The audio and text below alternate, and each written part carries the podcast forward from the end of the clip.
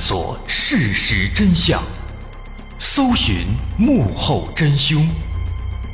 欢迎收听《绝密档案》。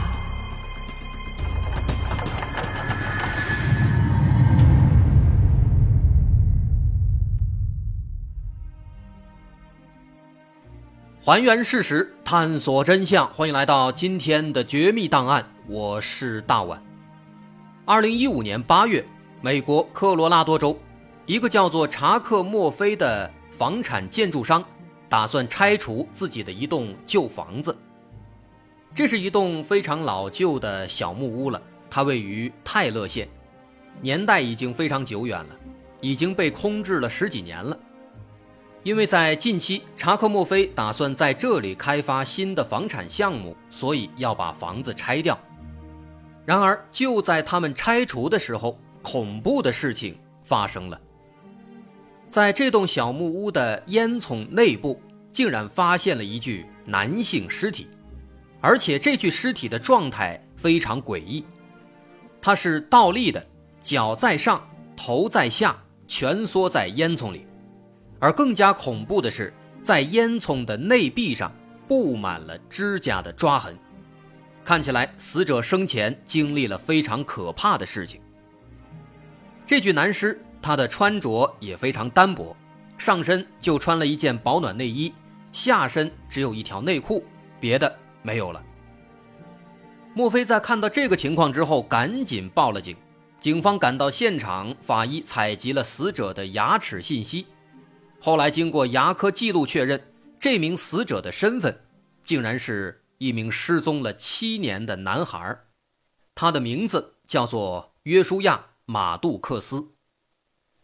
更加让警方感到诧异的是，这栋小木屋的位置距离约书亚的家只有两公里。他失踪了七年，没想到最后在只有两公里的地方被发现了。这个约书亚是谁呢？他的身上发生了什么呢？我们先来介绍一下这位约书亚。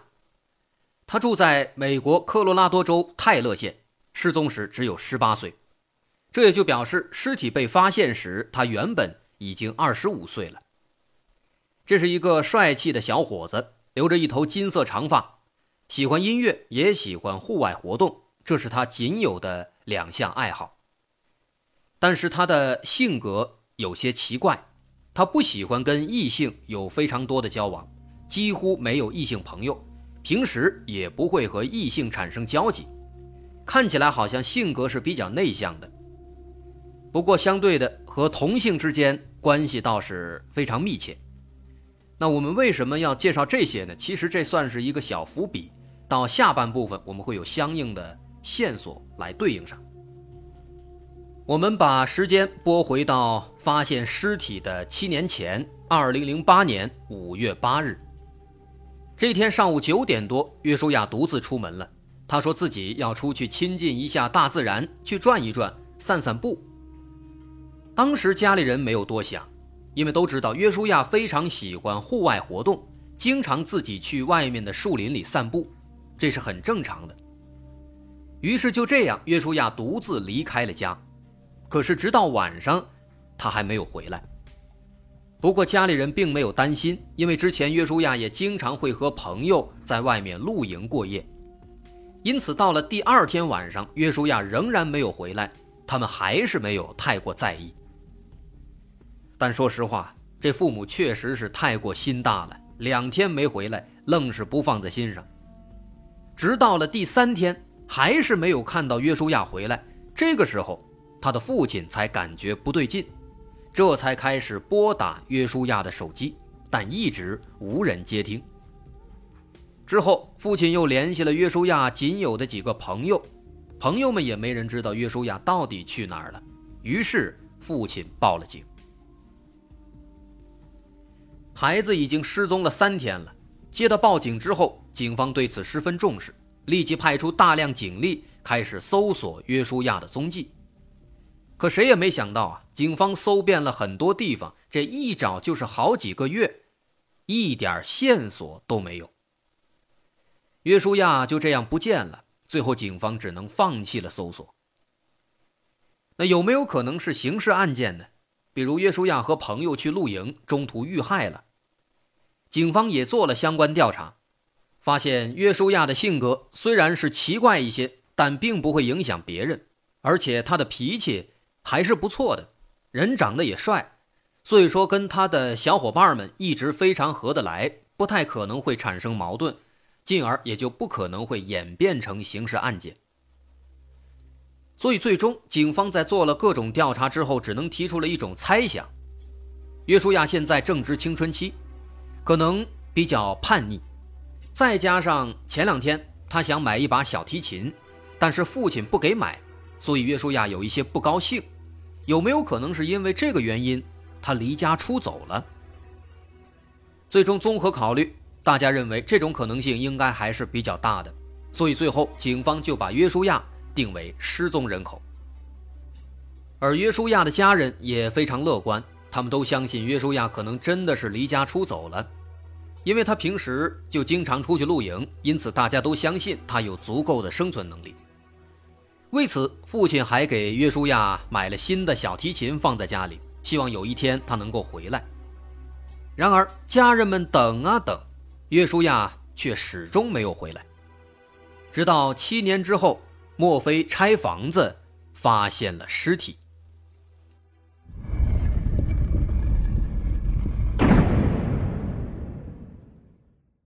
在做了进一步的尸检之后，法医出具了验尸报告，结果显示死者体内不存在任何有毒物质，体外也不存在明显的外伤，没有骨折，也没有刀伤，没有弹孔，这表示他应该没有遭到袭击。但这个结论其实也并不是那么确定，因为死亡时间太长了，很多特征已经无法捕捉到了，所以死亡原因暂时无法确定。鉴于这些情况，法医只能猜测他可能是自然死亡。结合他的死亡地点、死亡空间在烟囱里，认为应该有三种可能性：饿死、渴死和冻死。法医认为。可能性比较高的应该是冻死，因为约书亚失踪的时间是在五月，五月的科罗拉多州最低温度只有几度，而死者的身上又几乎没穿什么衣服，只有一个保暖内衣和一条内裤，所以法医觉得约书亚应该是死于低温被冻死的。结合这些情况，警方认为这件事儿应该不复杂。可能就是约书亚因为某些原因自己爬进了烟囱，但是里面太窄了，他自己不小心被卡在了里面，最后被活活冻死。可能约书亚当时也有过呼救，但这栋房子是在树林的深处的，附近没有其他房子，所以就算他有过呼救，也几乎起不到作用。由此，再结合七年之前警方提出的推测，这件事儿。有可能就是这样的。当时约书亚因为小提琴的事情和父亲赌气离家出走，但出门之后，可能身上没有钱，看到了这栋废弃的房子，就想进去住，但是房门被锁住了，所以他就爬到屋顶，通过烟囱钻进去，而没想到自己被卡在了里面，最终在里面被活活冻死。如果我们单从尸体的情况来看，这个结论好像没有什么太大问题。但如果我们再结合其他的情况，结合当时的现场，结合约书亚他的死亡时间，能发现这里面也存在一些无法解释的瑕疵。比如约书亚他为什么要脱衣服呢？再比如他为什么要以这种姿势爬进烟囱里呢？虽然还有疑问，但因为年代久远，线索缺失，警方也无能为力。因此，这起案子在2005年9月28日就被定性为意外死亡事件，就此了之了。然而，实际情况肯定是没有这么简单的。很明显，这个案子有非常多的疑点还没有解决。其实，当时警方这个结论一出来，立刻就有人站出来表示反对。这个人也不是别人。他就是小木屋的主人莫非。他站出来之后，说出了更多的细节，让这个案子也变得更加扑朔迷离。墨菲指出，他说法医的结论完全是不可能的。为什么？因为这座小屋年代久远，是一栋老式建筑。这种老房子里，他们的烟囱上都有一个特殊的结构，在烟囱的上端会安装一个金属网，这个网的作用就是为了防止小动物或者小偷之类的通过烟囱爬进家里。所以，这种金属网往往是非常牢固的，而且只能从内部用专门的工具打开。所以说，约书亚是不可能从外面爬进烟囱的。警方在听到这个反驳之后啊，立马就表示不服。警方说，在现场勘查的时候，没有发现烟囱上有什么金属网。是不是你这个房子年久失修，那金属网早就坏了，早就丢了？莫非说不可能？这房子虽然是木质的，但是其中呢很多地方都使用了钢筋或其他金属来加固，而这些金属都是可以卖钱的，所以在拆房的时候会把所有的这些金属部件全都挑出来放在一起，之后再卖掉。所以说啊，烟囱上的金属网应该就是拆下来被拿走了，所以警方去勘察现场的时候才没有看到，而且。不只是烟囱，在房子里面还有很多奇怪的地方。首先就是里面的壁炉。咱们知道那样的老式房子，烟囱下面接的就是壁炉。那如果要从房顶钻进烟囱，爬到屋子里，那么爬进来之后就会首先进到壁炉里。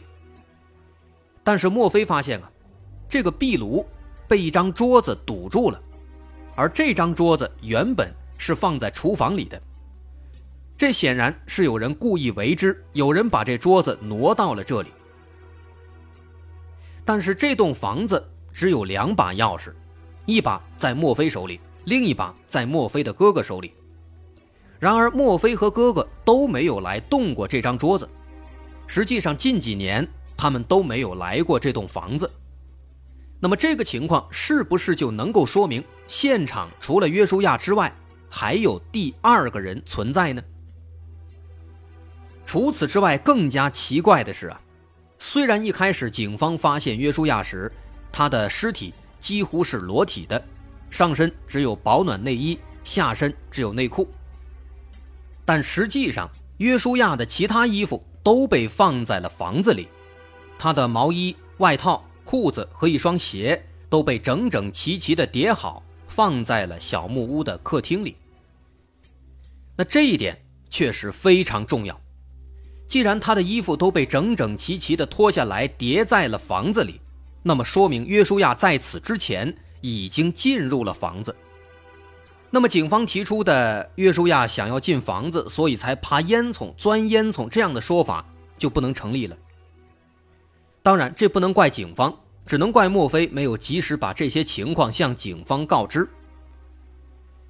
说实话，其实从这一点来看的话，可能有人会感觉这个墨菲会不会有问题？如果没有问题，他为什么不把这些情况及时的告知警方呢？而是在警方后来都结案了、下了定论之后，才把这件事儿给公开出来？确实，如果从这一点来看的话，这墨菲的行为的确有些奇怪。那么，墨菲这个人他有没有问题呢？在之后的分析里面，我们也会提到。咱们先接着往下说。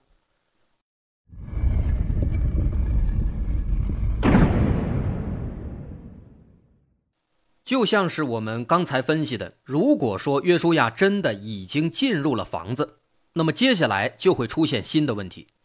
既然他已经通过某种方式进入了房子里，他为什么还要脱下衣服鞋子，还要钻进烟囱呢？他这么做是为什么？当然也可以换一种思路，有可能是有人杀害了约书亚。但是如果说真的是有人杀害了他，又为什么要把他的衣服都叠放整齐呢？面对这些线索和疑问。莫非重新联系了警方，建议警方从谋杀的角度再深入的查一下。但这起案子毕竟已经过去七年了，警方也是有心无力，在做了一些外围调查之后，仍然没有收获。不过与此同时，因为这件事儿太过离奇，各大网站、各大媒体都开始争相报道。一时间，约书亚的事情被传得沸沸扬扬，甚至约书亚事发的现场，他被困在烟囱里，烟囱内部遍布了他指甲的抓痕，这样的情节还被引用在了各种各样的都市传说里。也多亏了这样的传播，多亏了网络时代，这样的大肆传播，很快为这起案件带来了一些意外的收获。在案发一年多之后，二零一六年，有一个叫做安迪的网友在国外的某知名论坛上发了一个帖子。这个帖子大致内容是这样的：这作者安迪说，他有一个高中同学叫做安德鲁·纽曼，男的，他是一个音乐爱好者，曾经在一个乐队里担任吉他手。不过，作者安迪表示自己和这个安德鲁关系非常一般，也就是点头之交。在当年毕业之后就没有交集了，可是世界就是这么小，在毕业一年之后，他们明明是泛泛之交、点头之交，却又一次见面了。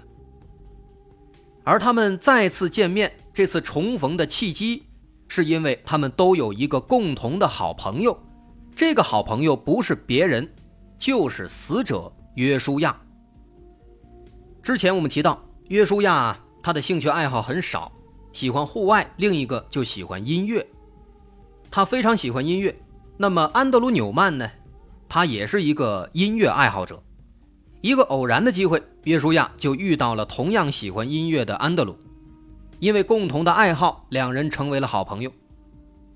之后有一次，大约是在约书亚失踪前不久，有一天，约书亚去找这个作者安迪一起玩在见面的时候，安迪才惊讶地发现。约书亚和自己的高中同学安德鲁是一起来的，原来他们俩是认识的。而安迪之所以感到惊讶，是因为安德鲁他的性格比较张扬，而且还比较暴躁，但是约书亚呢，却比较内向，比较低调。所以说，这两人成为朋友，让他感到非常诧异。不仅如此，这两人的关系还特别好。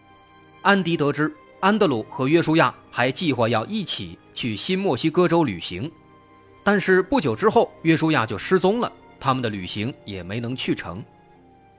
那么，以上就是这个帖子的大致内容。但是，这个帖子它的内容跟我们说的这起案子有什么关系呢？单看内容，好像确实没什么关系，无非就是说自己的同学和约书亚是认识的。在自己意料之外，但是除去内容啊，我们看看这个帖子，它是发在了什么地方？是，它是发在了一个论坛里。这个论坛呢，有一个板块叫做“认识连环杀人犯凶手是一种怎样的体验”。在这个板块里发的帖子，顾名思义，基本上都是一些自己身边的人发生的凶杀案件，或者是。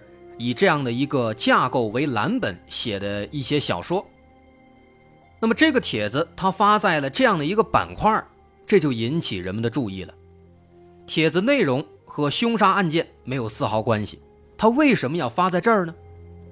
难道说他这里面提到的那个安德鲁·纽曼和约书亚的失踪存在关联吗？